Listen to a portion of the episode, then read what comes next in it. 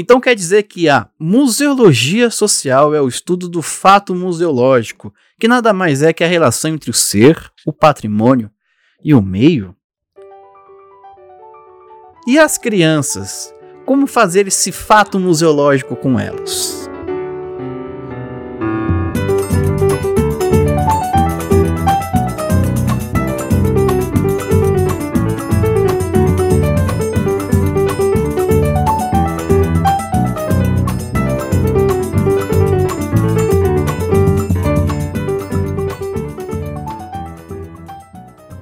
Olá, queridos ouvintes, tudo bem com vocês? Aqui é o Gustavo Nalva, começando mais um Museando. E hoje é um museando muito mais do que especial que nós vamos falar sobre mediação com crianças. E vamos falar aqui sobre o projeto Jardim de Vivências da nossa querida amiga Flávia. Vocês vão, já vão conhecer ela. Mas para começar o episódio, eu já vou me apresentando, Gustavo Nalva aqui, e junto comigo para apresentar para fazer essa compor essa bancada linda e maravilhosa, ela, minha querida amiga e companheira, Juliana Gueiros. Alô Brasil, sou eu mesma. Brasil! Estou felizíssima de estar aqui conversando com o Flávio e com o pessoal sobre coisas tão maravilhosas quanto crianças e museus juntos, não tem como. Não dá para melhorar. Criança e museu é, é, o, é o ápice da, da maravilha. é isso aí, gente. E também comigo aqui, quando, quando a gente fala de educação em criança, ele não. Ele, ele já se costa todo e fala: vou gravar, não quero saber se vocês querem eu ou não, eu vou gravar. E é ele, brincadeira, gente. A gente, gra, a gente chamou ele para falar sobre isso. Nosso querido. deu um pequeno, uma pequena quantia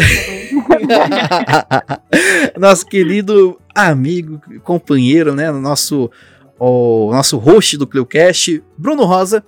Olá, museanders, tudo bem com vocês? E quando fala em criança e museu, a gente precisa lembrar do bom e velho Pelé, quando marcou seu milésimo gol. Pensem nas criancinhas. É, tá bom. Errado ele não tava. Errado ele não tava. E isso, agora a gente, né, não tem, não tem por que eu fazer mistério, porque já tá no nome do episódio, né?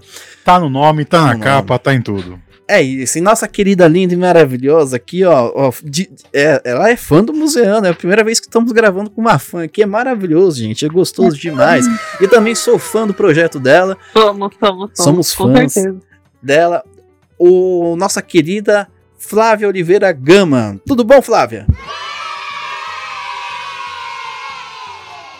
Olá, pessoal, tudo bem? Que alegria estar com vocês. Tudo bem por aí? Mais ou menos, mais ou menos. Sou fã mesmo.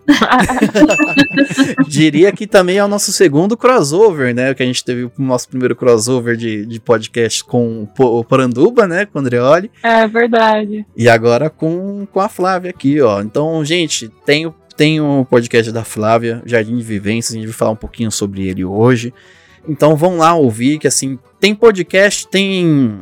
Tem é, episódios para todos os tipos de gosto. Tem desde os mais curtinhos, né, que é a Flávia comentando alguns assuntos, até uns de entrevista, né, que ela fez com a nossa que ela inclusive fez recentemente com a nossa querida Karine lá do Musealize Mais. Um beijo para Karine. É verdade.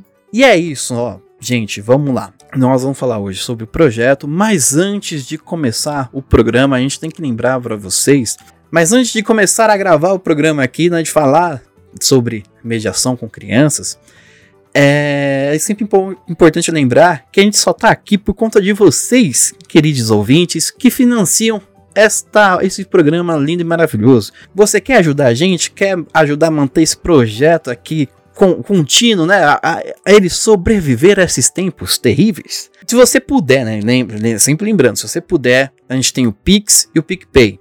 No Pix, arroba, é, no Pix é o nosso e-mail do, da Clio, né? Clio História e Literatura, arroba gmail.com. E o PicPay é o arroba Clio História e Literatura. Vai lá que você ajudando a Clio, você está ajudando a Museando, né? Temos também o Catarse no, arroba, no www.catarse.me barra Clio. A partir de 5 reais você pode ajudar a gente. Apenas 5 reais? 5 reais. 5 reais que não é um passe de ônibus. É, Poxa, é, você quer deixar a gente triste mesmo, Bruno? Assim, Eu nunca Cara, pensei que ia dizer isso, mas 5 reais é um passe de ônibus. oh, meu Deus do Ai, céu. Deus. Pô, seis. Um litro de gasolina. É, seis. é, é um litro no lugar mais barato, né? É no lugar Pô, pô, rapaz. Eu tô rindo, mas é de tristeza, É. tá? 6 conto 10 reais. 6 conto 10 pães, pães tá difícil. Vou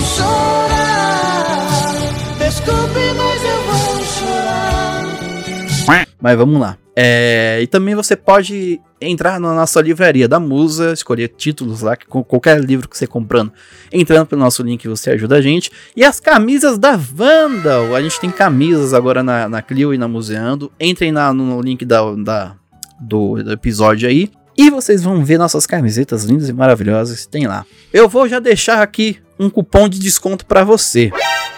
Um cupom Meu de Deus, que desconto. blogueirinho! Vou deixar um Repita. Adorei. Ó, cupom de desconto, quando você for comprar lá, você coloca Cheguei Bem, Cheguei Bem, é o cupom de 25% de desconto. Mas calma. Caraca! É cheguei, vírgula, bem? Cheguei, cheguei bem, tudo junto. Cheguei Por- bem, tudo junto, sem espaço, nada. Cheguei bem. 25% Porque uma vírgula aí faz toda a diferença. Cheguei Cheguei bem. Bem. bem, te vi. É, Então lá com 25, já com esse cupom você ganha 25% de desconto.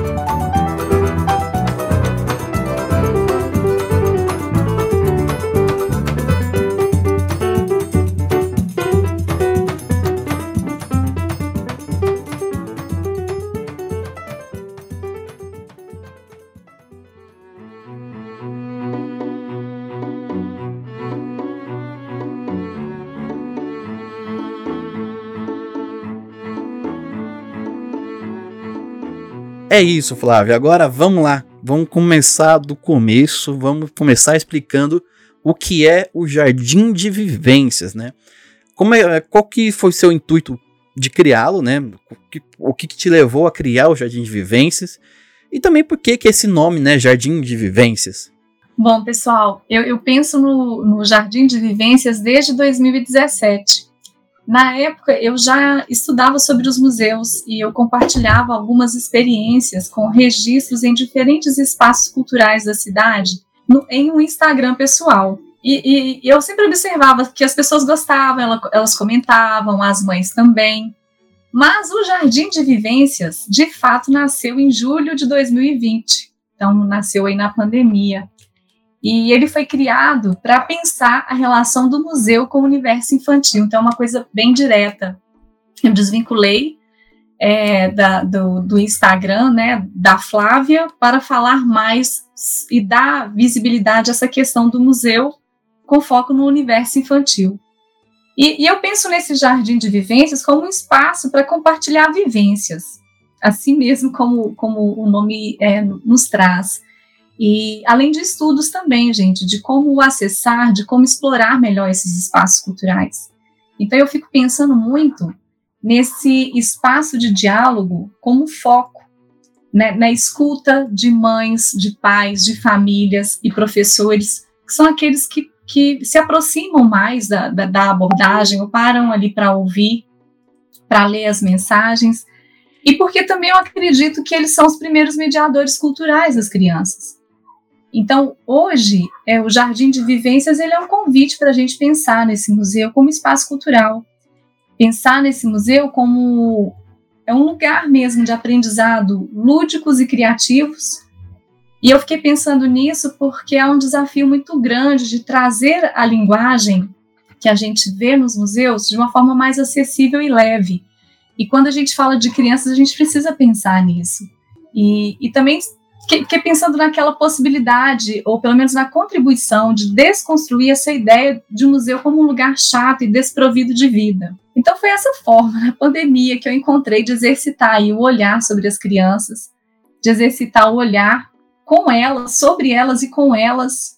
Tem até uma frase do, do Henry Matisse que ele diz que é preciso olhar para o mundo com os olhos de uma criança. E isso muda toda a forma da gente ver os museus, né? Ver as crianças no museu.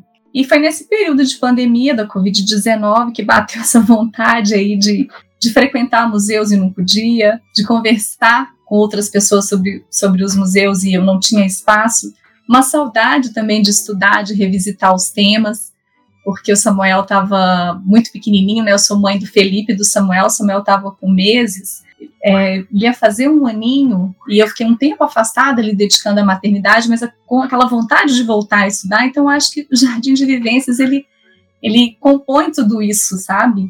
E, e, é assim que ele foi que ele foi criado, no período de pandemia, nessa vontade aí de, de, de extravasar mesmo alguma coisa aqui e de, de torná-lo como é, um, um foco e colocar à disposição de mais pessoas. Isso aí, inclusive, uma coisa importante a gente lembrar, a gente abordar aqui, é que gente, no começo do episódio a gente esqueceu de apresentar a Flávia direito. É, a Flávia é mãe, né? Inclusive, Flávia, se quiser falar um pouquinho da sua biografia, o pessoal conhecer mais um pouquinho de você. Sim, eu sou, eu sou a Flávia, né? Sou a mãe do Felipe, do Samuel, tenho, tive mais dois anjinhos aí. É, gosto demais de estudar sobre mediação cultural com foco nos museus é, fiz estudos culturais. Dentro de sala de aula pintou essa vontade de visitar e de explorar com, os, com, com as crianças é, mais os museus, isso no curso de especialização de gestão do patrimônio histórico cultural. Então, isso veio, veio num crescente. Saiu da especialização da sala de aula, depois ele, ele, ele quando, eu, quando eu chego em São Paulo, eu sou mineira, como vocês podem observar aí pelo sotaque, uhum. quando eu chego em São Paulo e tenho a oportunidade de vivenciar né, essa oferta cultural, isso vai crescendo aqui dentro, e de repente eu me vejo com duas crianças, com dois filhos, e querendo aproveitar, querendo explorar esses espaços junto com eles. Então, o Jardim de Vivência nasce dessa trajetória, desse caminhar, dessa relação com o natural, da relação que estava ali é, expressa, né, posta para mim naquele momento. E eu acho que é isso, gente. Sim, inclusive, Flávia conversando aqui agora, lembrei de uma coisa que me irrita muito, que é jovens, né, jovens no, na internet reclamando de pais que levam crianças ao cinema. Gente, é um espaço de vivência, é um espaço que, que, assim, é um espaço público. Se a pessoa quer uhum. levar, assim, é simples. Gente, para criança assistir... faz barulho. é simples. Para, para de assistir filme infantil que você não vai ter que lidar com criança. Ô, Aí, eu só queria fazer uma, uma pergunta para Flávia e para todos aqui, aqui de forma geral. É, qual que é a memória mais antiga que vocês têm como criança em espaços culturais e emendando se, se museu é lugar de criança? A minha resposta para a segunda é sim, óbvio. Uma coisa muito interessante é essa questão de a gente para, ter parado de relacionar criança com museu ou pensar que criança tem um. Primeiro que, assim, isso antes de lugar de, né? Lugar de todo mundo. Então a criança tem que estar onde, né? Não, Sim. em todos os lugares, né? Mas assim, onde, onde pareça, onde pareça, onde pareça certo estar, né? É, eu digo no intuito de educa educacional mesmo, porque histori historicamente o museu ele foi, ele é pensado como um local de, de uh, tinha ligação, né, com escola, museu, escola, etc, etc, no comecinho mesmo, quando parou de ter esse caráter contemplativo. E era muito voltado no começo, né, era para para cidade, não sei o quê, mas isso com o tempo foi mudando e foi entendido de que, por exemplo, quando a gente está na escola, a escola sempre leva a gente no museu, né?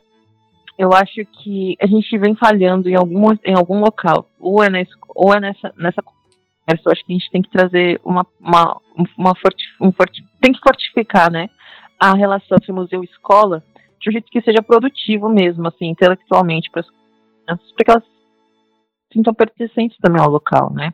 Então eu acho que é tipo, eu, eu entendo que sim, museu é lugar de criança, e também que a maioria das primeiras memórias que as pessoas vão ter foi com a escola. Geralmente, quando a gente fala, ah, você já foi em museu? Eu falo, ah, fui há muito tempo com a escola. Não sei se com vocês também vocês já perguntaram alguém, a pessoa respondeu isso. E foi por isso, e ficou por isso mesmo. Então, tem algo acontecendo que, ou pela parte da escola, que talvez não esteja sendo trabalhado, que é visto no museu e vice-versa, uh, que as pessoas param de ir no museu. Não sei, tipo, ah, não, só fico com a escola muito, muito tempo atrás. É, e tal. Então eu acho que sim, um lugar de criança, tipo, não tem lugar no museu. Tipo, o museu tem que ser muito interessante para a criança. E a escola tem que sim ajudar nesse processo. Mas que algo precisa ser feito para que esse processo também continue até ser adulto, sabe? Que é só o começo, assim. E minha primeira memória foi com a escola, claramente. Deu pra entender? Deu pra ouvir tudo que eu falei, pelo amor Deu, de Deus, gente? deu pra não fala entender, que eu tô sim. falando com ninguém. É, é, é, queridos ouvintes, Ai, a, a Ju, ela tá no. que ela tá medo, ficou silêncio. Eu falei, não, não acredito. A Ju tava com, tão, ela tá com tanta vontade de gravar esse episódio que mesmo sem internet ela foi lá meter um 3G assim pra poder gravar com a gente. Então, Ju é nossa Ah, heroína de hoje. É verdade, obrigada mesmo. Gente, vou falar um pouquinho então. Uhum. É, é, eu não tive essa oportunidade Sim. também de conhecer pela escola. Eu lembro, a, a minha memória, o que traz a minha memória é- era o meu pai. Meu pai, ele é motorista do Instituto é, de Geografia, de Geociências ali na, na- Universidade Federal de Belo Horizonte, e ele sempre fazia visitas de campo. Então, ele, ele explorava os espaços ali junto com, com os estudantes, e ele era muito curioso, né? E ele trazia pedras, ele trazia fragmentos para a gente. Nós éramos muito pequenos em casa e mostrava aquilo, os lugares por onde ele passava.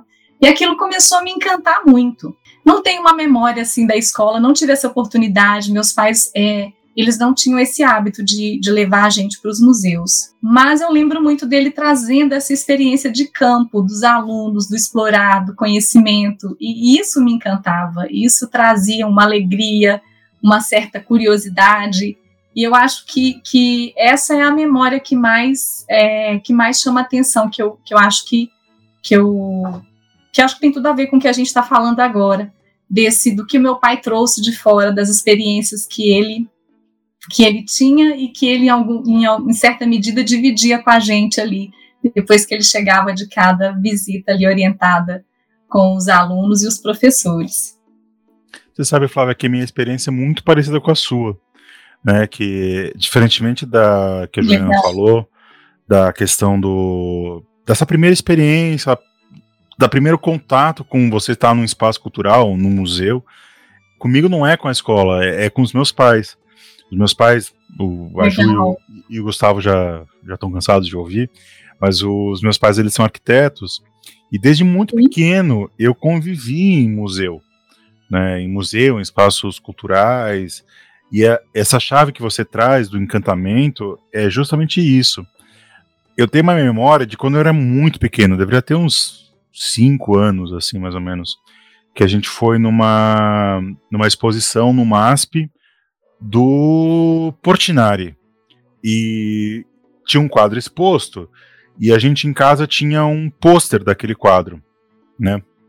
E eu falei, olha, papai, olha, mamãe, a gente, o, o, o quadro lá de casa. E aí, obviamente, todo mundo olhou pra gente, né? Legal. Quem são as pessoas bilionárias que têm um Portinari em casa? Sim. né, e estão aqui, né? E, e é essa coisa do encantamento mesmo, é, é, é, é uma sensação de que você tem uma experiência além daqueles seus sentidos, assim, sabe? Que você pertence a algo que é maior que você. Então, na, na escola, na verdade, eu tenho pouquíssimas lembranças de museu. Eu tenho mais lembranças com, com os meus pais, com os meus tios, do que, com, do que com a escola. Uma coisa bem, bem interessante, assim. Não, eu só ia comentar que a minha primeira experiência, assim, na verdade, foi meu pai e minha mãe levando pro Dino na Oca, que foi uma, uma exposição que teve no, no, no Ibirapuera, que eu lembro que eu era criança e, tipo assim, eu, eu era, tava na, naquela fase de criança que é fissurada por, por dinossauro. Gosta de dinossauro de tudo quanto é jeito. Então, aí quando eu vi no, no SPTV falando assim do Dino na Oca, eu enchi o saco do meu pai e da minha mãe e a gente foi.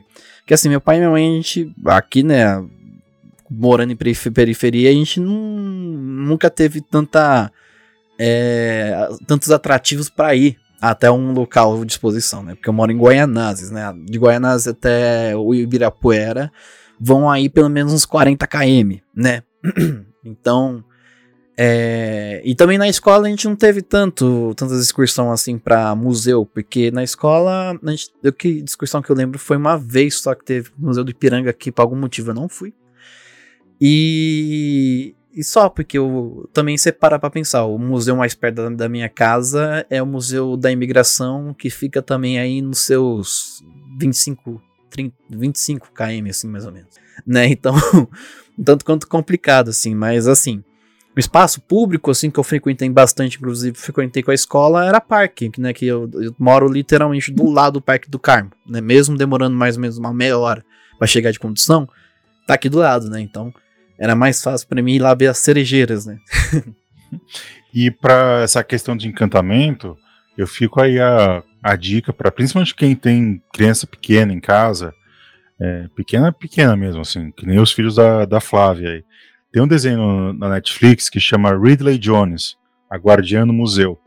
É um desenho muito interessante para que lida com essas questões da criança no museu. Ela é, uma, ela é uma menina que a função dela é cuidar de um museu que quando chega à noite a, a exposição fica viva. Né? Então é, é esse, esse, esse desenho ele conversa com as crianças num nível tão grande assim que é, é se você quiser trazer essa experiência para o museu e começar a, a, incutir na criança esse espírito de querer conhecer acho que é uma boa é uma boa porta de entrada assim esse desenho é, tem Netflix é facinho de achar inclusive é produção no Netflix então não importa quando você estiver ouvindo isso aqui ele vai estar tá lá Uhum. Vai estar lá, mas provavelmente não vai tirar que nem Friends, né, Netflix? Gostaria de fazer uma denúncia aqui. bom Pra tá outro certo comprar- Netflix. Não tá. Olha, Bruno, se retire que o Museando aí. Museando é nosso filho, você não pode falar aqui Sim, senhora. Sim senhora Não, mas o que eu ia falar é que é muito interessante a amostragem, né? Que, porque, por exemplo, o que eu falei da questão da escola é o que eu vejo quando eu converso com, com as pessoas. Por exemplo, Uber, né? Eu comecei, eu passei a usar muito Uber depois da com, com o advento da pandemia, né? E sempre perguntava, tipo, aí, "Pô, mas você tá fa-" e ainda estando aqui, né? Eles viam meu sotaque e aí já era, né? Ah, mas que você tá fazendo aqui? Ah, tô fazendo museologia. E eu perguntava, ah, você já foi em museu? E tipo, assim, 90% dos Ubers que eu conversei tinham ido com a escola. E, e, e é isso há muito tempo atrás. E muito tipo de, de gente mesmo, assim, que tá fora do que agora eu tô muito dentro do circuito da museologia, né? Mas fora do circuito da museologia era isso. E até a minha vivência também, sabe? Era muito, é muito. Foi muito por causa da escola. Inclusive, eu decidi fazer museologia por causa de uma visita que foi pela pinacoteca da escola. E aí a gente tem que pensar também como que funciona o sistema educacional brasileiro, né? Tipo, em que quais as escolas que levam para museus, quais museus uma vez só, se é perto, se é longe. E, e como os museus, eles têm que agir mais dentro da escola, das escolas também, né? Não só as escolas têm que ficar vindo beber da grande sabedoria dos museus, não é tem que ser um, um trabalho muito mais, eu acho, junto, né? Em conjunto, assim, é, é um processo, de fato. E é muito importante projetos como o da, como da Flávia, né? Pra gente conseguir discutir isso também. mas que a escola é a porta de entrada para isso, eu acho que ela é. A escola é a porta de entrada para basicamente tudo na nossa vida. Né? Então, pro, pros, pros professores e educadores que estão nos, nos, nos ouvindo, não importa a matéria, levem seus alunos para os museus, que, É isso aí. que tem muita opção de você levar. E essa, essa sensação, como acho que eu e a Flávia trouxemos, desse encantamento, quanto mais cedo você coloca isso na criança, mais potente isso vai ficar e mais profundo e mais duradouro vai ficar. Perfeito. Porque quando você conhece uma- um museu quando você é mais velho, quando você é adulto, você tem um outro olhar, você tem uma outra visão. A criança, ela tem uma a criança tem um ela tem um pensamento muito mágico, assim, a criança, né? E, e a criança ela consegue se, se sentir muito mais íntima daquilo do que nós adultos, assim. Basta ver criança para fazer amizade. Pra gente fazer amizade quando é adulta, demora, você precisa conhecer a pessoa. A criança sentou do lado da escola, conversou duas coisas, gostou, pum, já é amigo pra, pra vida, assim, é uma coisa de louco. Então é. Essa uma abertura, uma disponibilidade. é, e a gente adulto não tem isso. A gente olha e começa a falar, puxa, mas o museu lá é legal, mas o, o preço do cafezinho lá, você viu como é caro? Exatamente. É legal, mas Sete viu reais! o ar-condicionado, você viu Oh, como meu tava Deus. muito legal? Então a gente começa a olhar de uma outra forma que não é, não faz mais parte do mesmo jeito. A criança tá lá, olha, né, no Museu do Ipiranga, por exemplo, que vai abrir, se tudo der certo, vamos rezar para que tudo der certo. Para você que é ouvinte do futuro, fala pra gente se deu certo ou não. Ele vai reabrir aí ano que vem. Se eu tivesse a experiência de ter visto o quadro do Pedro Américo, do tamanho que ele é, né, ao vivo, como criança, eu sei lá o tipo de espantamento que eu ia ter. Com adulto já senti uma coisa assim, nossa, o que, que, é isso? É, imagina quando você é criança e vê um quadro daquele tamanho, sabe? Então é, é levem suas crianças, hum. sejam você pais, mães, é, sejam vocês professores, educadores, levem porque principalmente nas grandes cidades, nas grandes, nas grandes metrópoles do Brasil, uh, não falta não falta oferta de museu, apesar de faltar oferta de museu. É, falta oferta em certas áreas, né? Que é. eu acho que assim, você dando um leve passeio ali na região dos jardins, você encontra uns 15. Mas, vamos lá. Então, continuando a nossa conversa aqui, né? A gente já falou sobre o Jardim de Vivências, podcast aqui lindo, maravilhoso. Terminando o episódio, vá conferir o Jardim de Vivências se você não conhece ainda. E, Flávio, a gente já falou bastante aqui sobre as nossas visitas ao museu, a gente falou sobre a escola, tudo. Mas tem alguma coisa que você queria acrescentar sobre qual que é a importância de a gente levar essas crianças para o museu e para os espaços culturais? Né? Que, que, que, o que, que levando. Porque a gente levando elas é, até esses espaços? O que, que vai mudar na vida delas? Gente, eu penso assim, é, primeiro nessa questão do acesso mesmo. Eu também tive uma. Meus pais não tinham o hábito e eu também é, não tinha museus próximos, né? Eu, eu me vi muito aí na sua fala, Gustavo. Então, eu penso primeiramente nessa questão do acesso. O museu deve ser esse lugar onde, onde é possível ter a livre opção de entrar, de aprender, e, e isso não, não, não está sempre posto, não é uma coisa, não é uma, uma verdade. Muitas pessoas elas têm, essa, elas têm uma distância muito grande, sente essa distância, distância até indiferença mesmo. E, e existem é, algumas coisas que também são essenciais para a gente pensar na formação dos hábitos culturais, como o próprio Bruno falou, que começa desde a infância, né? Um determinado hábito, ele vai ser cultivado desde a infância. E a familiaridade, então, como ele disse, começa cedo. Então, eu acredito muito nisso, nos pais, nas mães, nos professores, esses que são os primeiros mediadores dessas crianças. É, a, a participação e essa apropriação da cultura ela ocorre através dessa exploração, que é, que é conjunta, né? Criança e o adulto. Então, nosso papel, seja mãe, pai, o professor, o educador, o cuidador, é, é apresentar mesmo, é oferecer, é apoiar a criança, é deixar fluir, é dar a ela essa opção. É, é, a, nossa, eu acho que a nossa, é, nosso papel é, é dar para ela essa condição de explorar novos lugares e com isso ampliar a possibilidade de participação também, e de, e de experimentar juntos, de brincar juntos. E é tão gostoso, gente, participar junto com as crianças. É, esse pai, essa mãe, esse cuidador que está mais próximo, ele tem sim grande influência no desenvolvimento psíquico das crianças. E isso também é incentivar, é, preparar as crianças para, para ocuparem aí o seu lugar na sociedade. E com isso vem novas possibilidades de, de interpretar, de investigar o mundo, de olhar a realidade. Então eu penso que os espaços culturais, eles podem ser espaços para esse desenvolvimento de capacidades intelectuais também, cognitivas, o próprio exercício de sensibilidade e de lazer. O Bruno comentou aqui, acho que o Bruno é professor, né, também está atuando no momento, ter uma aula, gente, né, dentro aí da, da escola e depois, dentro do possível, ter acesso ao, ao objeto real, você ter acesso ao ambiente histórico, gente, é algo que enriquece muito. E isso provoca, com certeza, foi o que ele disse aqui, maior curiosidade, desperta interesse, então proporciona aí novas formas de aprendizagem. Então eu, eu, vejo, nossa, eu vejo tantas coisas, eu vejo o espírito lúdico mesmo, né, na, na na construção do pensamento das crianças.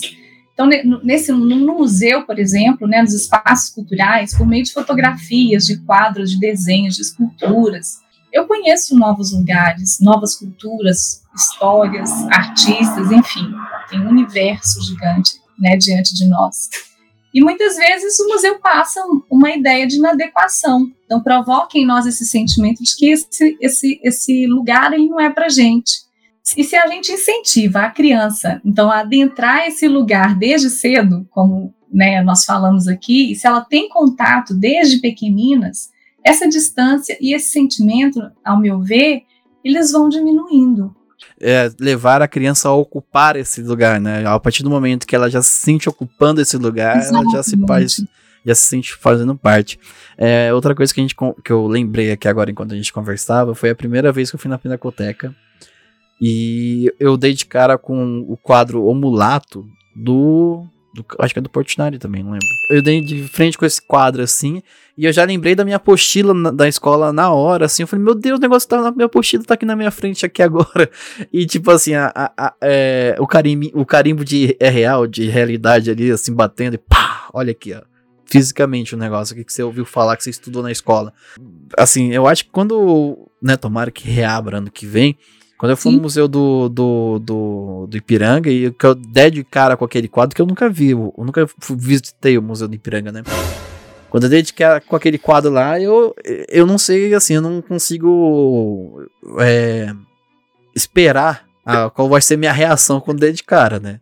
Quando com, com, com, o museu, assim, porque a minha relação com o museu do Ipiranga é forte, mas é forte só a partir do momento que ele fecha, né? Sim. E, é, tipo assim, tanto que conversas aqui, um beijo pra Isa, é, Isabelle, Isabela, né? Um beijo pra Isabela lá do Museu de, da, do Ipiranga também, que, que, também é mãe e trabalha com educativo. E é isso, gente. Eu acho que essa questão do pertencimento é interessante porque a, a cultura no qual você está inserida, né, a cultura brasileira, ela é nossa. Ela é minha, ela é do Gustavo, ela é da uhum. Flávia, ela é da Ju, ela é de quem está no, nos ouvindo, ela, ela é de quem não está nos ouvindo, né? Então acho que você se, você se tornar um agente movedor dessa, dessa cultura, eu acho que é importantíssimo. E a questão da história, né? O, o, a criança é, é assim, eu, eu dou aula para criança, eu dou aula do primeiro ano a, ao, ao final do primeiro ano do ensino fundamental ao terceiro Sim. ano colegial, né, o terceiro ano do ensino médio. E é muito mais fácil dar aula para criança, né, porque a criança ela tá muito mais aberta para te ouvir, ela, ela não fica questionando coisas básicas, sabe, do tipo, ah, professor, de onde você tirou isso? Então, a criança ela te questiona de outras formas. Ela te testa de outras formas. Ela te testa a questão de bagunça, questão de comportamento, mas ela ela está muito aberta para o aprendizado, né? Então, quando você mostra para ela, olha, você está inserida numa sociedade, numa cultura, e você não só está inserido, como você é um, um agente, um agente nos dois sentidos, né? um agente separado, um agente junto, ou seja, você é um vetor de movimentação e você é um componente disso. Quanto mais a criança absorve isso ou está ou constrói isso ou faz parte disso, ela acaba dando respostas cada vez melhores. É, eu como um, eu sou meio velho, né? Eu tenho quase tenho quase 40 anos, né? E eu ainda estou muito ligado ao século XX. Então eu não posso deixar de pensar na questão do capital cultural do, do nosso querido Bourdieu, né? E a forma melhor de você equalizar essas, é, essas desproporções que existem do capital cultural é na escola. Ainda, ainda, mais na escola pública, sabe? Então, é, quanto mais as escolas levarem as crianças, quanto mais as escolas públicas levarem as crianças, e quanto mais as crianças entenderem que esses espaços, eles não são dados, eles não são Exatamente eles não são eles não são dados, né? O espaço é seu. Né? Eles não são dados, eles não são compartilhados. O espaço, como a Juliana falou bem, né? O espaço é seu.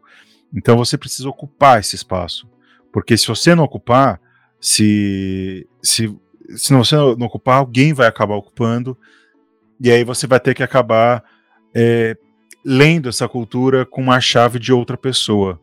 Então é uma tragédia, uma das tragédias da pandemia é que os professores não podem levar as crianças para museu. Os professores responsáveis em escolas responsáveis não podem levar o, para museus responsáveis as suas respectivas crianças, pelo menos no espaço físico. É evidente que tem exposição virtual Sim.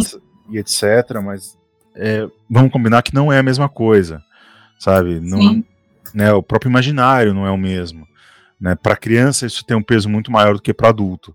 Então acho que quando a gente trata dessas questões a gente precisa pensar muito sobre essas questões da criança é, se sentir parte desse mundo. Né? A gente tem muita, a gente gosta de alienar a criança, mas a criança não deve ser alienada nunca. Né? A gente acha, por isso que essa, deixa eu só desviar um pouquinho do tema, juro que é, é, é um tiquinho, né? Tranquilo. É por isso que essa idiotice de falar de que professor doutrina a criança é uma das coisas mais imbecis que existem. Porque é você achar que a criança é passiva em relação, não só à educação, mas ela é passiva em relação a tudo, que ela tá lá paradinha, que ela. Tudo que você fala, ela absorve, tudo que você fala, ela vai replicar igualzinho o que você quer. Criança não é isso. Criança, você fala para ela ficar quieta, você vira as costas, ela não tá quieta. Se criança você fala que ela precisa pintar a parede, precisa pintar um negócio de vermelho, você vira as costas, ela tá pintando de laranja. Sabe? Porque a criança, ela é autônoma. Sabe? Ela, a criança, ela pensa por si só, ela tem um, ela é independente. E para nós adultos é uma coisa que a gente não consegue entender. Muito porque a gente não lembra de quando a gente era criança. E acho que antes de mais nada, a gente precisa ser um pouco criança. A gente precisa olhar o mundo com esse olhar de criança. E quem fala que professor doutrina a criança, ou não convive com criança, ou não lembra como era quando é criança, quando foi criança. Tô lembrando aqui, é, Bruno, sobre você falar da criança, né? E, e eu volto um pouquinho para essa questão que eu acho que, que eu não falei aqui, da- das brincadeiras até, né? Desse de- que existe um, um comportamento diferente por parte dessas Claro. crianças, né? Então esse museu ele pode ser esse lugar que enquanto se aprende também se diverte, né? É um lugar que a gente aprende algo novo com criança é assim, mergulhando nesse desconhecido, Uma né? das coisas que me irrita muito é professor que leva a criança para museu e fala assim: olha, vocês têm que andar tudo em filinha, um atrás do outro, olhando quadro por quadro.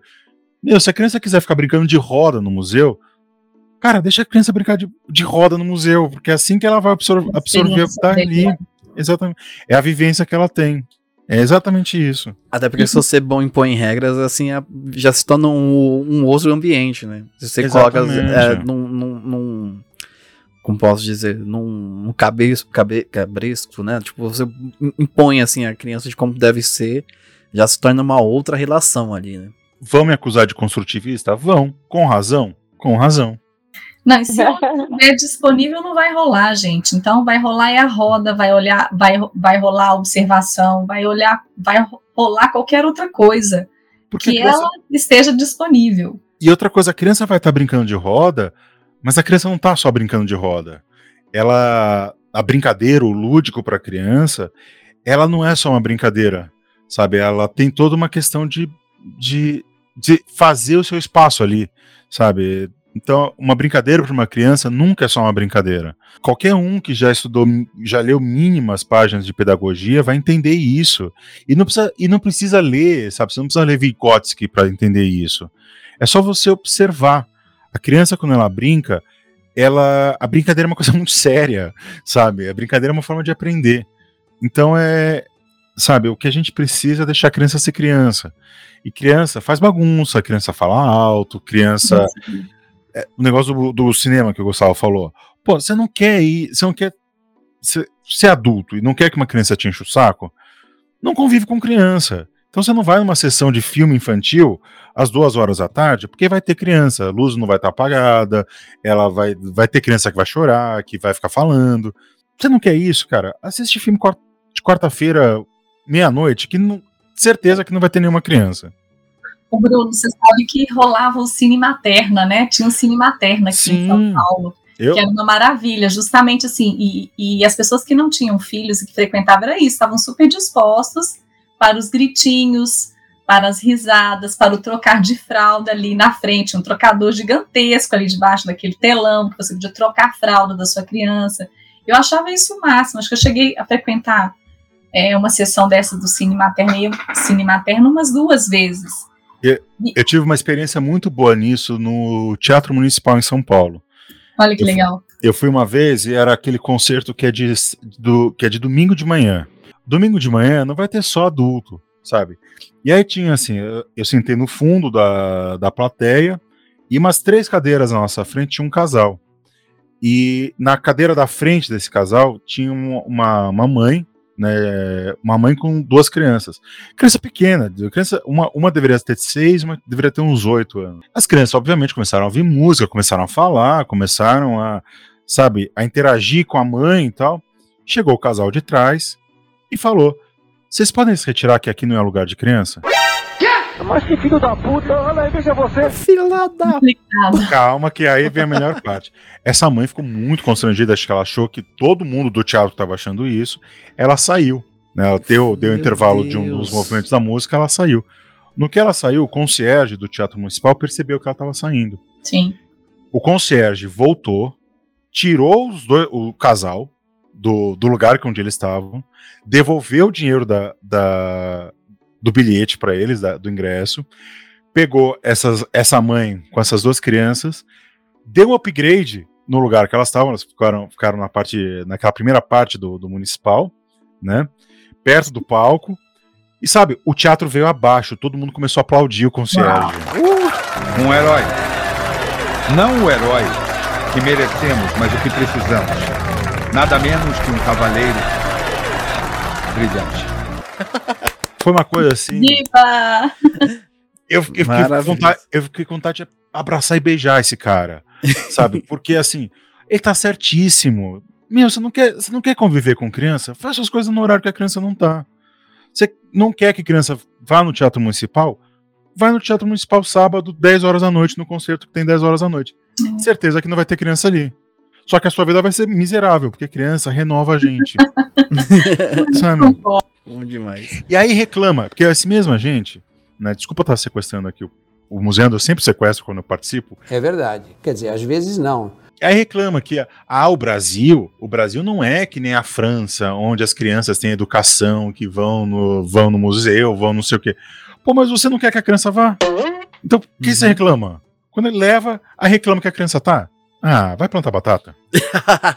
É muito triste, né? Porque é um processo de, de exclusão, né? Real, assim, de pessoas, das mães, das famílias que têm criança. Eu sempre vejo muito por, por esse lado, de como é uma falta.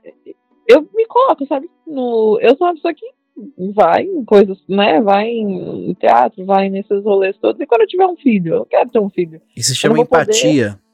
É, tipo isso, eu vou ter que deixar de ir porque as pessoas. É porque é muito. É muito interessante e muito triste também como a infância é tratada durante nossa vida, né? A gente tira essa, esse caráter individual de fato mesmo da criança e acaba se tornando um corpo. Assim, as pessoas acham que qualquer pessoa pode dar pitaco em como você deve criar a sua criança ou como você deve, o que, onde essa criança deve estar. E, e é muito complicado, de fato, e muito perigoso também. Porque o que acontece? Quanto mais as pessoas. A gente vai crescendo já com isso. Quando a gente é adulto, a gente perde. É exatamente isso, como o Bruno falou. Tipo, a gente esquece que a gente já foi criança, ou a gente não consegue lembrar. E acaba reproduzindo essas coisas, esses atos de exclusão mesmo, assim. É uma questão muito de empatia mesmo e entender que mesmo. é muito triste porque, velho, ah, muitas, por exemplo, quando eu dava aula de inglês, né? Uma das perguntas que as pessoas faziam era: Você gostaria de dar aula pra criança? Aí, tipo, no começo eu nunca soube se eu queria dar aula pra criança. E depois eu tive certeza que eu queria dar aula pra criança, porque sempre pintavam uma coisa tão assim, escabrosa, assim, sobre dar aula pra criança, sabe? E Sa- eu falava, não, mas é uma das melhores coisas, assim. Eu prefiro mil vezes, por exemplo, agora eu vou começar a trabalhar com visita guiada. Gente, guiada, realmente guiada, tá? Não é mediada dessa vez, mas eu vou falar, eu vou tentar. Ah, tá. Que eu já, eu já ia te dar esporro aqui.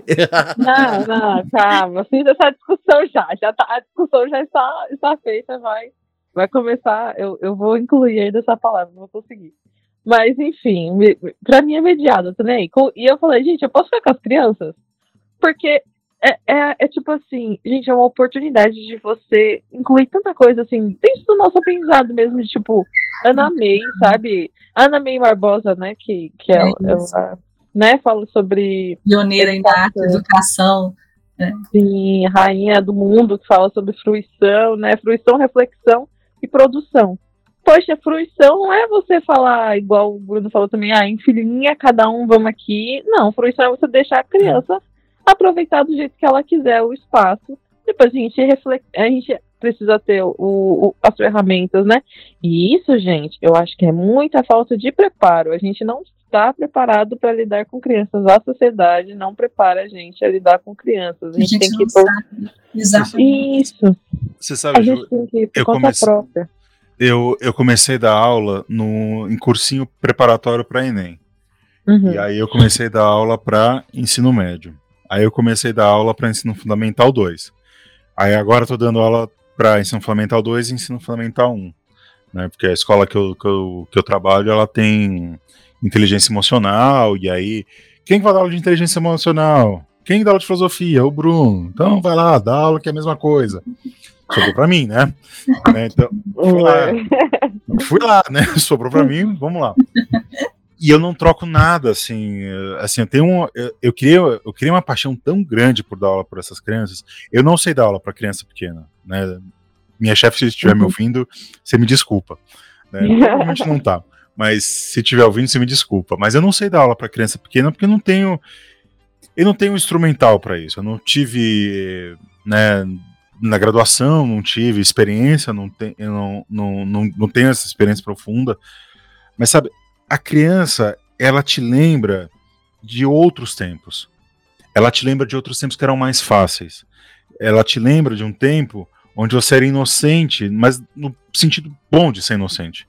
Quando a gente fala de inocente hoje, quando a gente é adulto, né? Desculpa o meu francês, a gente acha que a pessoa é otária, sabe? Mas a criança é inocente numa coisa boa, sabe? De enxergar o mundo como uma coisa fantástica, né?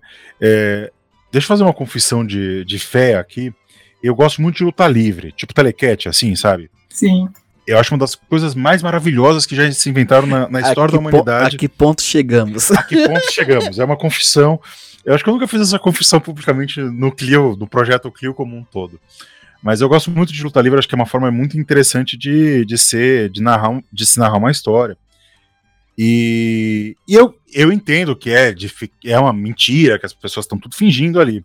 O meu sobrinho não né, meu sobrinho assiste e ele, ele acha que as pessoas estão se batendo, mas ele entende que é de brincadeira, sabe? Ele acha que as pessoas estão se batendo de verdade, mas é de brincadeira. E ele começou a contar, é, ele começou a, a narrar histórias, é, não usando violência, mas desse espectro mitológico que a, que a luta livre te traz. Né? Fica um beijo aqui pro Roland Barthes, tem um artigo sobre mitologia da, da luta livre que é maravilhoso, tá no Mitologias. Recomendo muito a leitura. E ele conseguiu, a partir dessa, dessa leitura, dessa inocência dele, ele começou a perceber o quanto que a gente usa a violência como uma coisa para narrar as coisas. E uma violência que é de verdade. Né? Esses dias a minha, a minha sogra estava aqui em casa e minha sogra gosta muito desses, desses munducão, né? Ela gosta muito de Datena, dessas coisas. E o Gustavo, meu sobrinho, ele veio falar comigo, ah, ai, mas tio Bruno, essa, isso que tá acontecendo é de verdade, né? É diferente do que acontece lá na, na luta livre, né? Eu falei, pois é. Né? Quer dizer, é, você vê que a inocência, a gente acha que a criança tá lá passiva, que ela tá, faz de conta, mas ela conseguiu entender que uma violência encenada e a outra tem pessoas que são é, executadas na televisão, né? É claro que a gente tenta não expor ele a, a, a esse tipo de entretenimento, porque, sabe, é, para preservar ele. Sim, sim. Né? Não, não vou ficar colocando a Atena lá para ele assistir, porque. Mas ele tava só de passagem assim na sala e ele conseguiu sacar. Aí é uma daquelas coisas que conviver com criança você percebe que a criança ela não é otária, que ela não é que ela não é idiota, sabe? É, então acho que a, a, o espaço cultural ele serve para isso. A criança tá lá fazendo bagunça no museu, tá lá gritando no, na sua ópera, tá lá, sabe, sei lá, no cinema, conversando, mas ela tá participando daquilo, ela tá absorvendo alguma coisa daquilo, ela tá tendo uma, ela tá tendo uma experiência, A antena tá ligada. a antena tá ligada, sabe? Então a gente precisa parar, a gente como adulto, a gente precisa parar de ser chato, sabe? A gente precisa parar de encher o saco de criança e deixar a criança ser criança, sabe? Então, Você me fez lembrar de tantas coisas aqui, Bruno, e a Juliana também na fala. É, não sei se cabe, mas, mas eu vou falar porque eu acho que tem muito a ver. Esse, esse universo das crianças, ele se abriu, né, para mim de tal forma depois da maternidade também, que eu nunca imaginei que eu ia, iria começar a ler um livro falando sobre o cérebro da criança, como que é que funciona, como que ela recebe as coisas, né? Como que é a arte com bebês, sim, existem coisas específicas, né? Nós vamos falar sobre isso aqui porque elas são especiais, é, é um público específico, sim. Esse fazer e pensar arte para criança, ele é diferente, né? Então a gente precisa estudar, sim, para a gente poder conversar com as crianças. E essa ficha só caiu, gente, depois que eu tive o Felipe, que eu tive o Samuel e que eu, que eu comecei a explorar esses espaços com eles. Porque a gente subestima muito, você, ah, não precisa, Gente, mas precisa para você entender, para o mínimo de empatia, igual a Juliana comentou, né? E eu falo mais, Juliana, dessa vontade sua de trabalhar aí com as crianças, igual você falou, vai ser fantástico isso, porque além de, de ter a oportunidade de estar junto com elas, é, quando elas frequentam, fica mais fácil explicar, entender como que funciona o museu, como é que ele está organizado, coisas que a gente demora. Eu demorei tanto da minha vida, gente, para minimamente entender algumas coisas e ainda estudo porque não sei. Né? E, e o quanto, Juliana, que, que você vai estar tá ajudando e contribuindo né, para desenvolver a observação, a própria capacidade poética, a comunicação com a arte, o desenvolvimento cultural e criativo. Gente, sério mesmo, eu vejo assim, muitos benefícios com relação a isso, né? E, e dependendo da, da experiência da mediação que essa criança tem, do encontro com os objetos, com as obras, ou com a proposta, com as atividades, ela vai ser ou não convidada, vai se sentir convidada a conhecer novas formas de experimentar a arte, o mundo. Exatamente. E elas serão levadas a entenderem aí a importância até de preservar, porque afinal de contas a gente falou sobre essa questão do pertencimento, né? Se eu, se eu conheço a minha história, se eu conheço a história da minha cidade, se eu, eu, eu se eu me identifico, isso começa a fazer mais sentido para mim. Há ali uma apropriação. E é assim que a criança ela aprende ali, né? E ali ela deveria, é, ali é um espaço que ela deveria aprender também, que é, é ter contato e, e uma interação com esse patrimônio cultural. E mais uma vez, gente, somos nós, né? As crianças elas conhecem a cultura por meio do adulto. Então, elas E- constroem esses valores a partir do que nós oferecemos a elas. E deixa só dar uma comunistada aqui, né? Que é sempre bom lembrar que toda escola de rico tem aula de música. Agora, a escola, de, a escola pública no Brasil, principalmente a escola pública sucateada, ela está cada vez menos tendo espaço para aula de artes. Né? Exatamente. E arte não é inútil, gente. A arte não é inútil, sabe? O, o meu sobrinho, né? Eu sei que é, tô pegando uma experiência anedótica, tá? Antes que alguém me acuse de, enfim, né?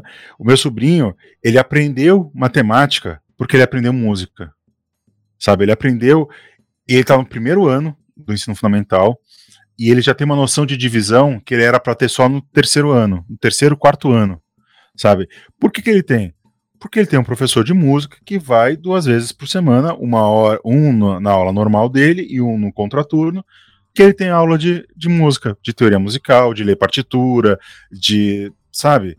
E, e fora e fora a experiência mesmo de, de meu sobrinho, ele, depois que ele começou a ter aula de música, eu comecei a perceber que ele tem uma noção de espacialidade que é muito muito estranho assim que que demora pra gente ter sabe? Então, quando a gente fala que a gente precisa defender a educação e, e defender a educação cultural, a defender a educação artística, pensa e olha o Enem, para vocês derem uma olhada, quem está nos ouvindo, que os melhores resultados do, do Enem são de escolas que aplicam aula de artes, aula de música, aula de filosofia, Uhum. aula de, soci- de sociologia, Isso enquanto as piores escolas estão retirando todas essas matérias.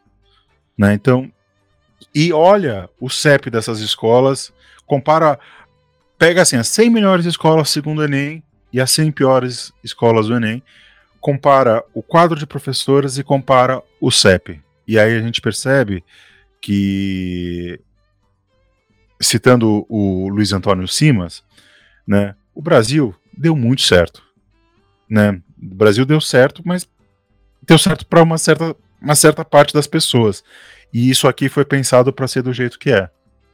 Então, continuando aqui, né, a próxima pergunta que a gente tem na nossa pauta aqui é quais são as principais diferenças em aplicar mediação com crianças e com adultos? Que a gente já falou, a gente já falou bastante dessa, dessa dualidade, né? Adultos e crianças, né? A presença de crianças e a presença de adultos em ambiente, assim. Mas, Flávia, para você, a gente, quando a gente vai fazer aplicar uma mediação, quando a gente vai montar, montar algo assim, ou até mesmo quando a gente está no museu mesmo, com sendo um adulto ou sendo um adulto com uma criança, né? Qual, qual que são as principais diferenças dessas mediações?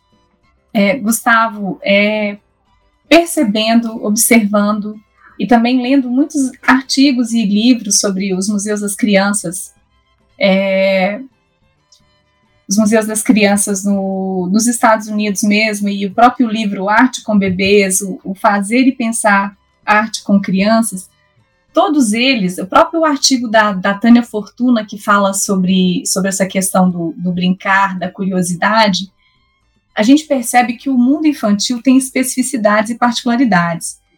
Então, esse espaço ele precisa ser um ambiente, um espaço favorável, uma linguagem apropriada para a faixa etária da criança, que ofereça ela condições de explorar os objetos.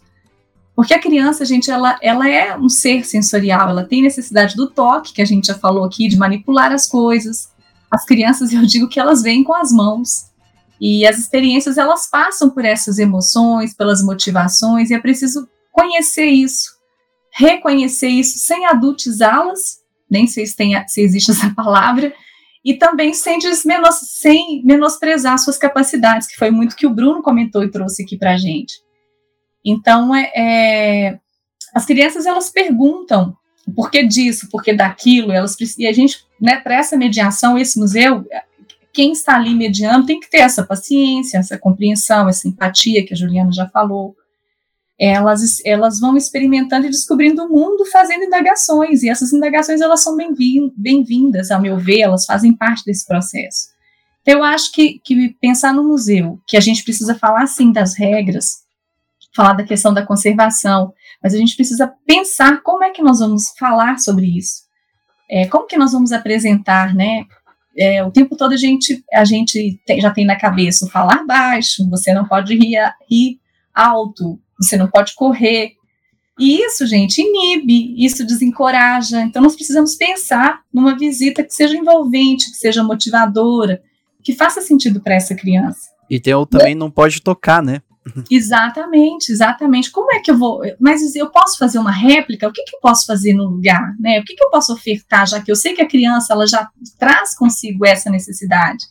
Então, nesse sentido também, gente, pensar as brincadeiras, que é a base para a atividade criativa e do desenvolvimento da, da própria imaginação dessa criança. Porque para as crianças, brincar ela é condição de aprendizagem. A gente precisa aprender sobre esse poder do, do, do brincar né, e do brincar junto. E aí, mais uma vez, eu falo desse, desse texto da Tânia Fortuna, que é professora adjunta é, da psicologia, parece, da, de educação da faculdade ai, da, da Universidade Federal do Rio Grande do Sul. Depois eu posso colocar à disposição. Porque quando eu li aquele texto, eu falei, nossa, como fez sentido para mim? Como fez sentido para as vivências, para as práticas, para pensar as crianças com, com mais critério, com mais é, sensibilidade? Então, esse museu ele tem que estar preparado para esse brincar. Eu não posso brincar dentro, mas eu posso brincar no espaço fora. A mensagem, os próprios espaços ali, eles não, nem sempre eles estão adequados, a gente sabe disso. Muitas vezes essas crianças elas são consideradas públicos indesejáveis, infelizmente, porque a gente já comentou que ela grita, ela corre, ela bagunça, ela fala alto, ela tem o seu ritmo próprio. Né? Então, é, é, incluir essas crianças, gente, não é um favor, nós falamos sobre isso, né? não é uma ação bondosa aí, não, é trata-se de um direito. E a mediação cultural com crianças, ela precisa ser divertida, ela precisa ser prazerosa, ela precisa defender oportunidades de vivenciar, experimentar, desenvolver a sua fantasia. Então, a partir do momento que, que o museu, né, que o setor educativo olha para isso, eu acho que ele consegue ali, é, em boa medida, atrair, ofertar e incluir né, as crianças. Muito importante, muito importante, gente. Você que, que ouve a gente, que trabalha em educativo, provavelmente você sabe a importância disso. É, queria mandar um beijo também para uma amiga minha, Bárbara, que trabalhou um tempo no Museu do, da, do Futebol. E como, era, como ela é mãe, ela criou várias atividades com, com o intuito de envolver pais e, e, e crianças ali no Museu do Futebol. Legal. Envolvendo pintura, envolvendo um monte de coisa, gente, maravilhoso. É, e é isso, museus. Que bacana, Gustavo. Sim, eu, inclusive um dia eu vou chamar a Bárbara para gravar com a gente, qualquer coisa. É, queridos museus que. Se tem algum museu que ouve a gente, né? é, pense Mas o prédio vai ouvir você, Gustavo? Ah, tô falando a instituição. A instituição tem ouvidos e muito bons ouvidos, inclusive, né? É, fica aí, denúncia. Mas, é, fica isso, gente. É, tá, tá pensando, num, principalmente na montagem de exposições temporárias, né? Parece que quando bate na cabeça da pessoa em montar uma exposição temporária, eles fazem assim: vamos fazer um negócio bonito. E um negócio bonito e um negócio assim descartável, porque ah, ao final de contas vai tudo pro lixo depois, né? Algumas coisas assim da, da exposição. E assim, gente, o, tanto de exposição temporária que não é acessível, tanto questão é, de, de, acessibilidade física, acessibilidade assim para pessoas com deficiência, né? E para crianças também, é assim, gente, a gente está trabalhando com público, a gente está trabalhando com pessoas, são pessoas diferentes, a gente não pode mirar. É uma coisa que me irritou muito, assim, quando a gente vai falar questão de gestão de museus, é que sim, o museu ele escolhe um público-alvo, né? Mas não quer dizer que necessariamente ele vá se fechar nesse público-alvo. Ele vai escolher um público-alvo, mas ele tem que estar aberto a trabalhar com todos os tipos de público, né? Então, vai criar uma exposição temporária? Assim, nem que assim comprometam, comprometam um, pouco, um pouquinho a mais do que você estava planejando no orçamento de, de do, do visual, esqueci, né? Do, do visual, assim, da exposição, a gente invista, assim, na questão de acessibilidade, né? Por favor, assim, não, não é um pedido, assim, é uma questão de direito que a gente tem que estar, tá, infelizmente, a gente tá sempre tem que lembrando aqui, né? Então, acessibilidade de pessoas com deficiência, acessibilidade para pessoas com crianças e com, e com pessoas idosas também, né? Que são coisas que são diferentes que a gente tem sempre lembrar desses públicos. Né? Aliás, né? É outro tema que a gente deveria tratar em breve. É. Tem bastante tema. é o idoso. Né? Legal. Ô, Flávia, deixa, deixa eu só te perguntar uma coisa. É, você acha que o museu, na hora que ele vai fazer essa mediação, ele precisa pensar uma mediação própria para a criança, ou ele deve adaptar a mediação da, do, do adulto, né, do, do público geral, que é uma expressão bem problemática, para o, o público infantil?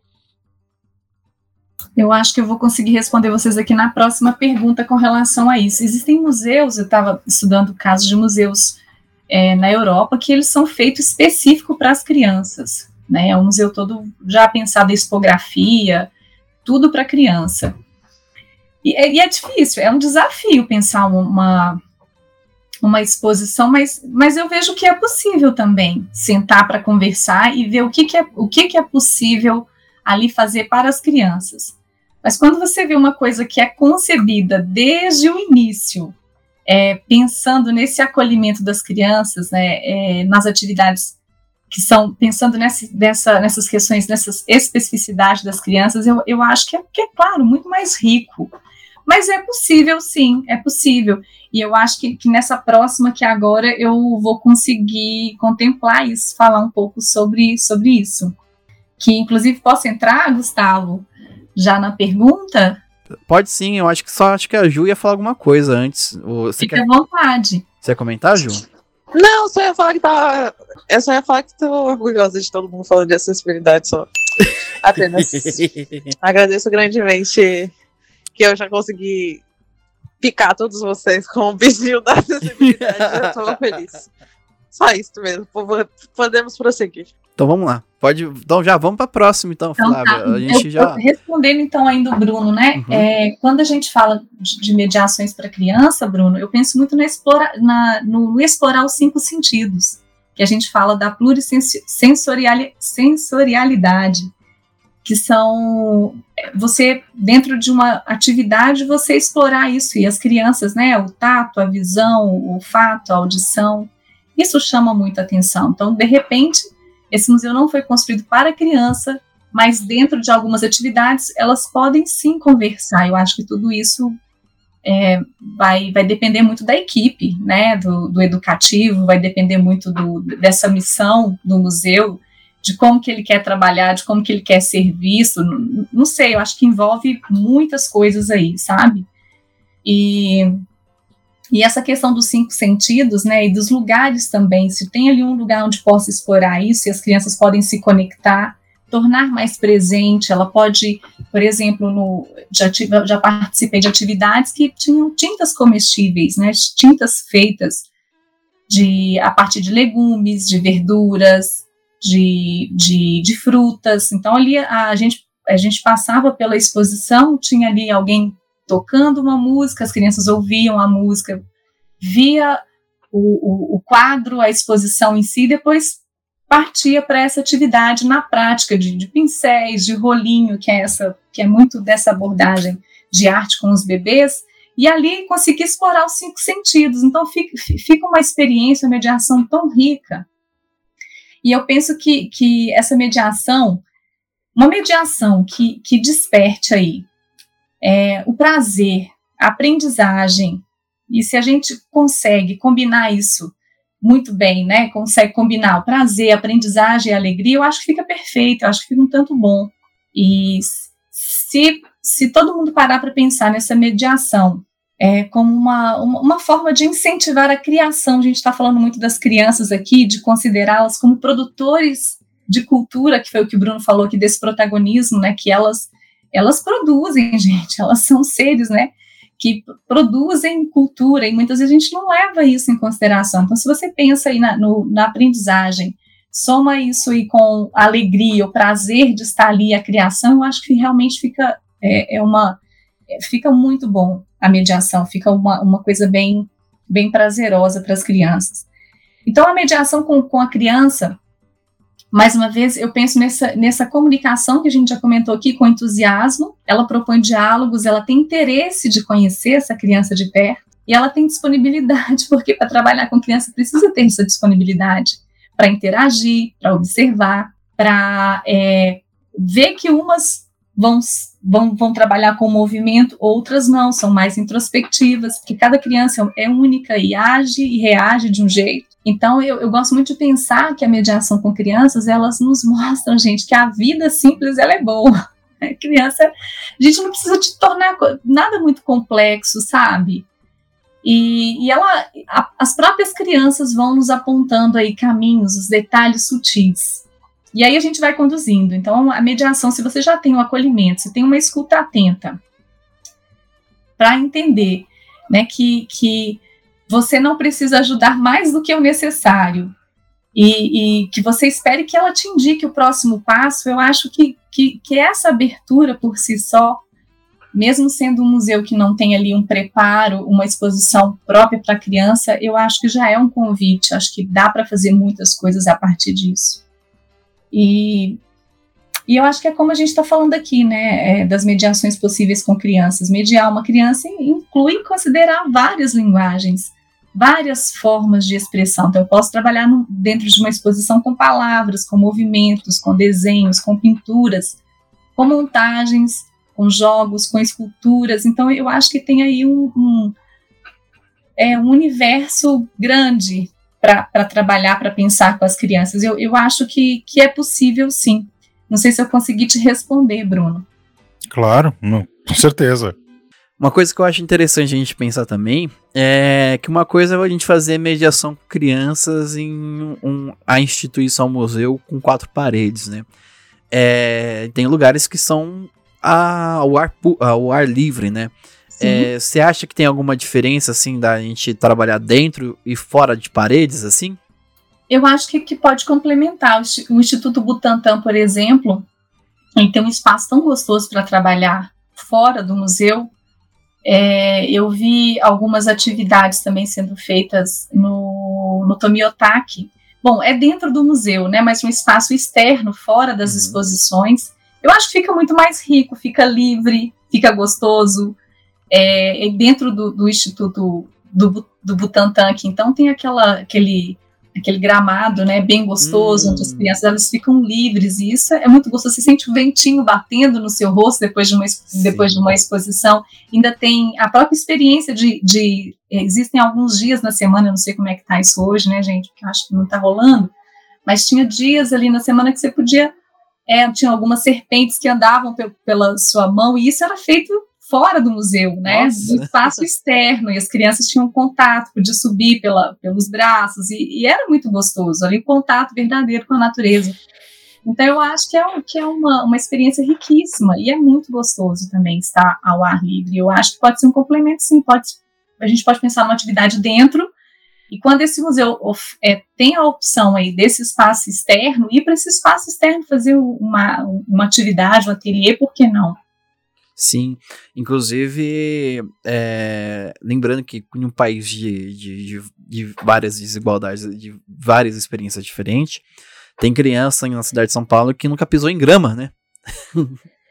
então, eu acho que é um contato novo, assim, porque eu acho que, é, pra, principalmente para criança, cada momento, assim, é uma experiência nova e uma experiência de um mundo só dela, né? Uma coisa que eu tava observando que é a foto que você colocou do, como capa do seu podcast, lá, que é uma, que é um, um, uma sala com várias bolinhas assim, né? Várias bo bolinhas coloridas, assim, uma sala Sim. branca com várias bolinhas coloridas.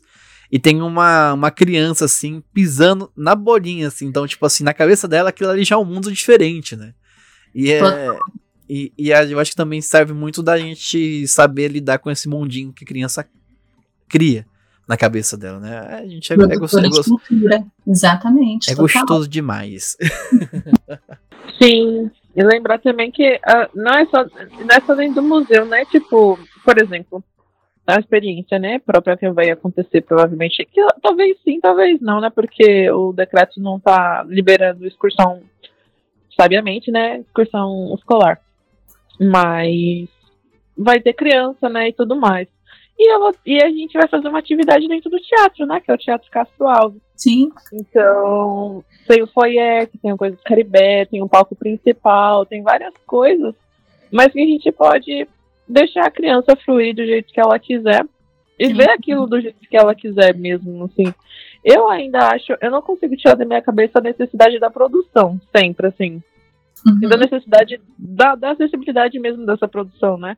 É papel com é giz, não fazer a criança escrever. Se ela quiser dançar, se ela quiser interpretar, para mim aquilo já vai ser a produção de algo que ela realmente é refletiu, né? E, e, fruiu durante, né, a, a, a mediação Sim. e tudo mais. Então acho muito muito interessante. A OSB, inclusive, tinha teve um projeto uma vez com crianças em que elas, elas tocavam os. Tipo, tinham, tinham painéis assim. E elas podiam. Tinham coisas tipo instrumentos de brinquedo. E é isso, né? A questão de realmente. É, é, toda. É um negócio de pedagogia, assim mesmo, né? Toda.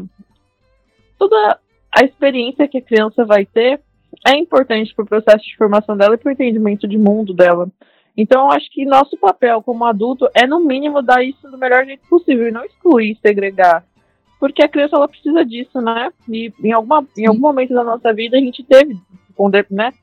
De maior ou menor, né? Assim, tamanho, assim, essa experiência. Então, eu acho que, como adultos, a gente tem três vezes a responsabilidade de fazer um mundo um pouco mais interessante, né? Pra, porque a criança por si só já vai achar interessante. Ela, meu, eu acho incrível como a gente tem Ju? medo do novo, né? A gente tem medo de lidar com criança porque a gente tem medo do imprevisível. Tá vendo? Total, Ju, muito bom. Mas é isso, a gente só tem medo do imprevisível porque a gente foi moldado a fazer coisas previsíveis. Então eu Muito acho que é perder esse medo, né? É tipo, uma vez que a gente perde esse medo, ou que a gente ensina quem tá, né, ou que a gente ajuda quem tá no- ao nosso redor a perder esse medo também, fica muito mais fácil lidar com criança e a gente só. Todo mundo, eu já falei que assim, tem, são coisas malucas. Eu acho incrível essa impre, imprevi, imprevi- eita, esse, essa, esse Imprevisibilidade. assim. Imprevisibilidade. Eu acho incrível, assim, e eu acho que a gente tem que cada vez mais trabalhar para que isso seja uma potência de transformação mesmo.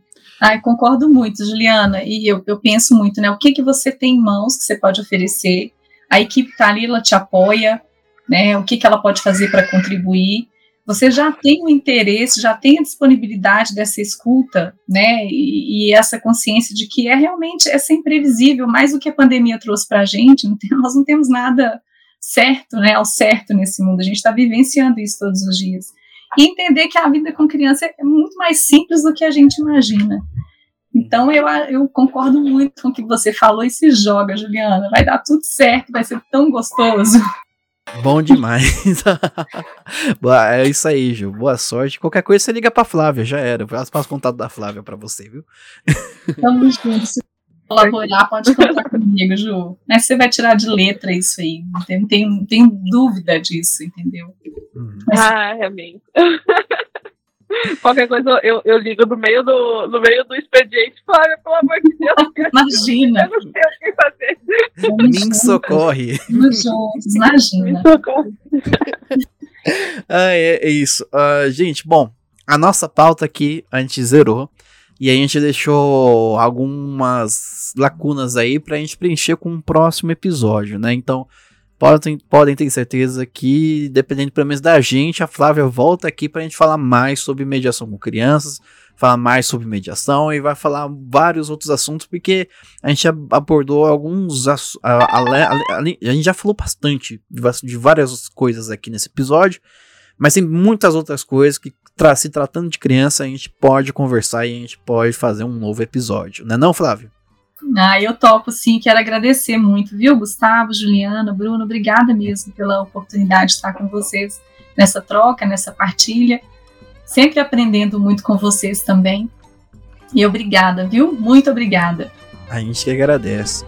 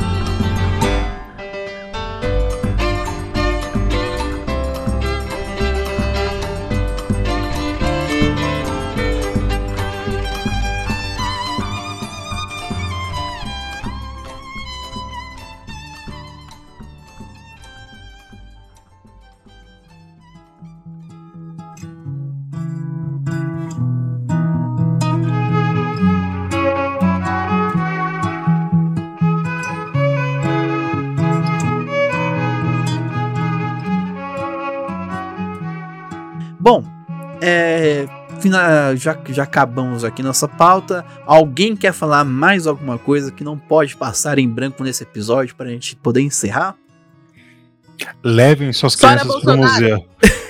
Fora Bolsonaro e levem suas crianças para os museus. Isso. E fora Bolsonaro também, de novo, antes que eu esqueça. É, a gente tá gravando aqui no dia 5, dois dias antes do, do apocalipse. Vamos lá. Deu errado.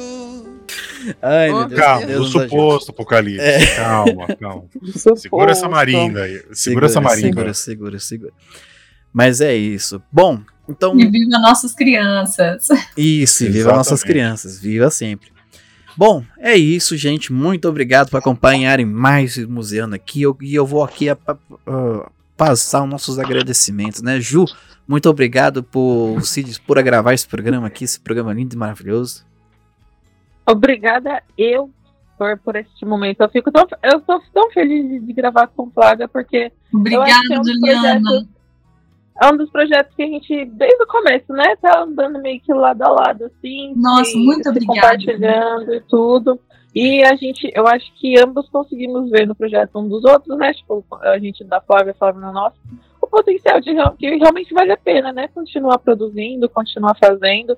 Então eu fico feliz e também é só o primeiro, assim, eu sei que vão ter outros de uma parceria.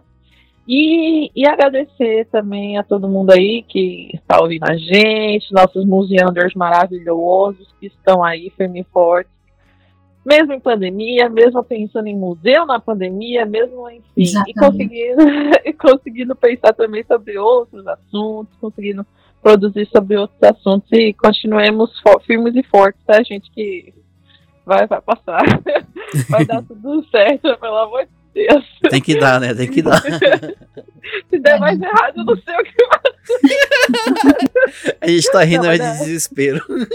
E o. Tiririca É, deveria ser preso por, por propaganda enganosa, porque pior É, do que tá, porque- fica.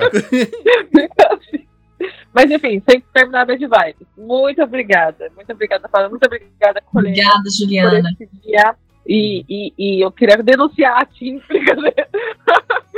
a Tim que me fez cair um pouquinho, mas deu tudo certo. Muito É obrigada.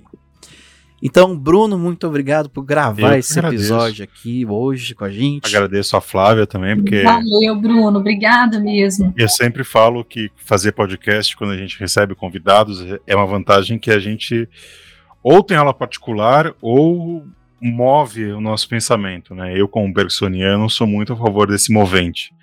Eu acho que a gente precisa mover mais as cabeças. E Gustavo, queria só dar, mandar um beijo muito especial Uhum.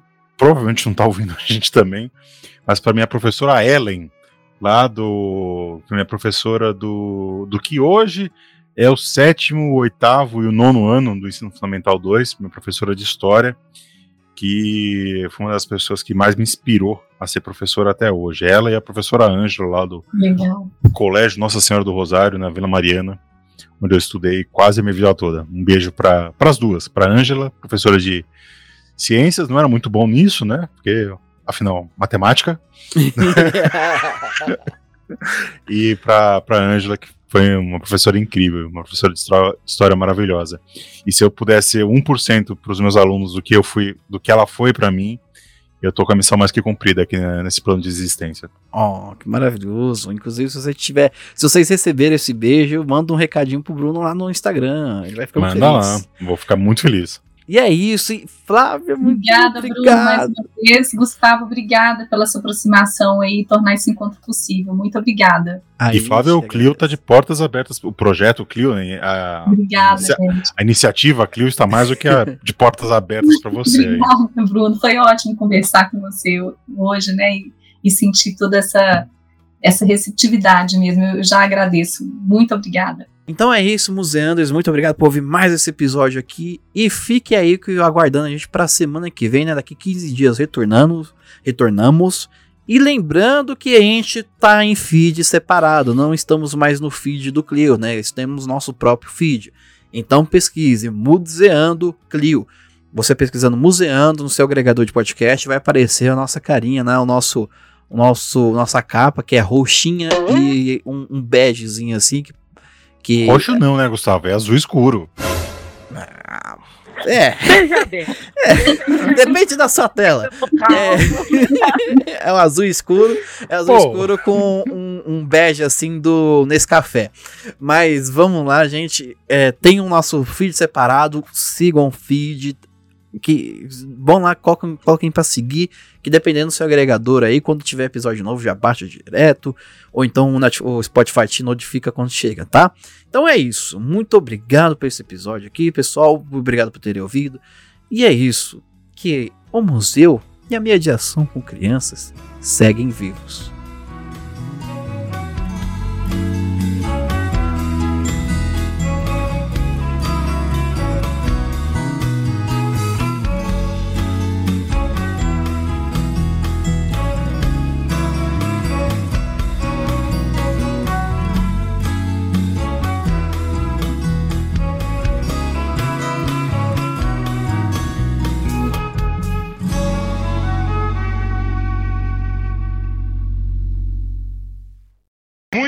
Obrigado, vão com Deus, valeu. Santos!